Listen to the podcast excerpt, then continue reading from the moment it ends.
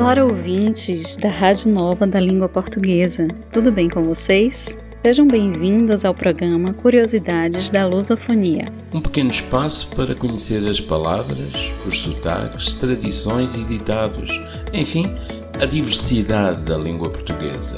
Cada lugar tem um falar distinto, e é isso que faz do português um idioma rico e diversificado.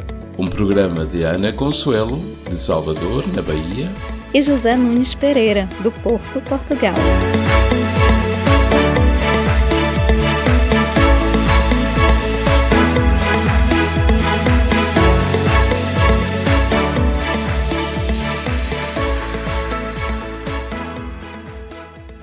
Terminando a série de programas sobre Castro Alves, falaremos hoje sobre a sua poesia romântica, a que muitos chamaram a poesia do amor, seus amores e desamores. Morrer de tuberculose aos 24 anos, amputar um pé sem anestesia aos 23 e amar mulheres jovens e maduras num estilo dom joanesco, semelhante ao poeta português Bocage. Foram as regras comuns da vida desse adolescente que foi estudar direito em Recife, mas que sempre trocou a faculdade pela boemia. Na lírica amorosa de Castro Alves transparece o poder da paixão que move a escrita e a intensidade do afeto. Encontramos ao longo dos versos um eu lírico encantado pelo seu objeto de desejo, não só no plano físico, como também no intelectual.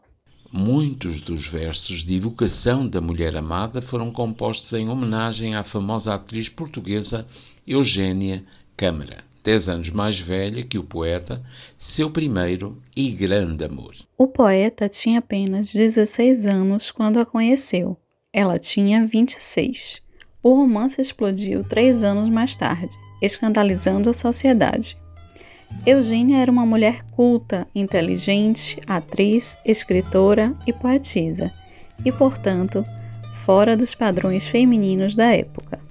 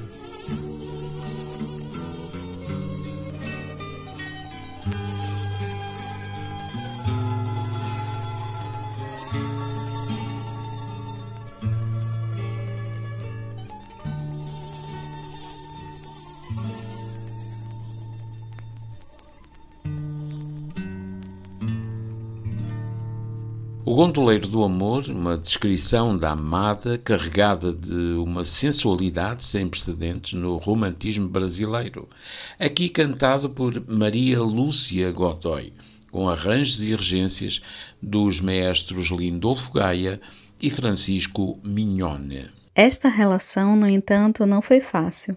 Dificuldades financeiras, ciúmes, histórias complicadas no relacionamento e, claro, a vaidade, que surge como um elemento motor na busca da performance poética de Castro Alves. Seu coração não chegou a ser de mulher alguma, escreveu um dia Jorge Amado. Para além de Eugênia, amou Leonídia Fraga, amou Esther Amzalak, teria amado Mary e Simi, irmãs mais novas de Esther, amou Idalina, amou Brasília Vieira, amou Agnes e Trinci Murri, amou todas e não amou nenhuma. Amou o amor das musas, paixão, renúncia e tradição, a esperança e desesperança que lhe inspiraram alguns dos poemas mais românticos da sua obra.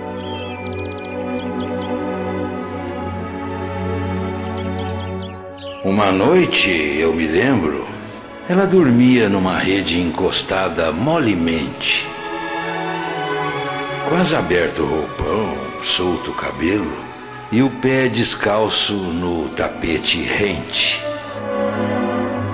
Estava aberta a janela. Um cheiro agreste exalavam as silvas da campina. E ao longe, num pedaço do horizonte, via-se a noite plácida e divina. De um jasmineiro, os galhos encurvados, indiscretos, entravam pela sala. E de leve, oscilando ao tom das auras, iam na face trêmulos beijá-la.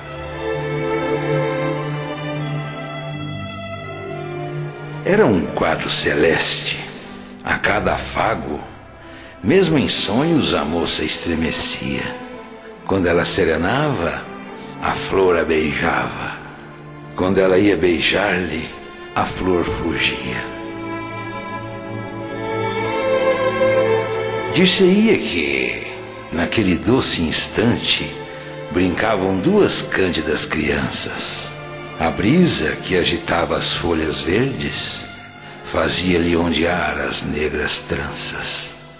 E o ramo, ora chegava, ora afastava-se mas quando havia despertado a meio, para não zangá-la, sacudia alegre uma chuva de pétalas no seio. Eu, fitando esta cena, repetia naquela noite lânguida e sentida: Ó oh, flor, tu és a virgem das campinas, virgem, tu és a flor da minha vida.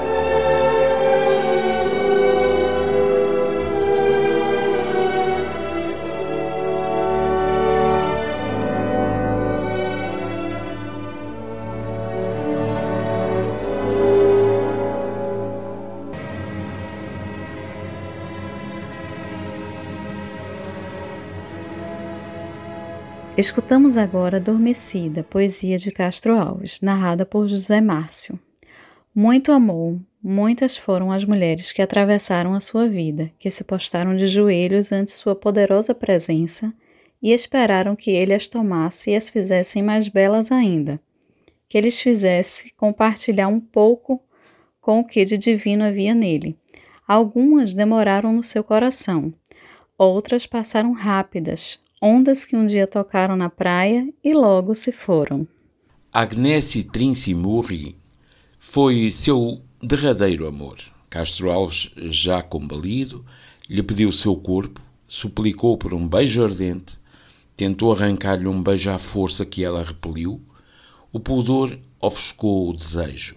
Ela ouviu-se despedir deste mundo e lamentou mais tarde não ter atendido à sua súplica. Boa noite, Maria, eu vou-me embora. A lua nas janelas bate em cheio. Boa noite, Maria, é tarde, é tarde. Não me apertes assim contra teu seio. Boa noite, tu dizes boa noite. Mas não digas assim por entre beijos. Mas não me digas descobrindo o peito, mar de amor, onde vagam meus desejos.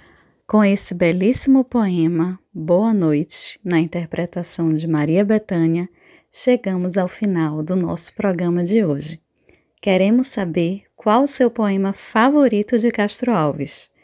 Nos fale através do nosso site www.rnlp.me, nosso Facebook, no nosso Instagram, arroba rádio RNLP, e não se esqueça de acessar nosso podcast pelas plataformas de áudio de sua preferência, quando quiser. E por hoje chegamos ao final. Paz e bem para vocês, ouvintes. Voltaremos com novas curiosidades da lusofonia. Um cheiro, um beijo e axé.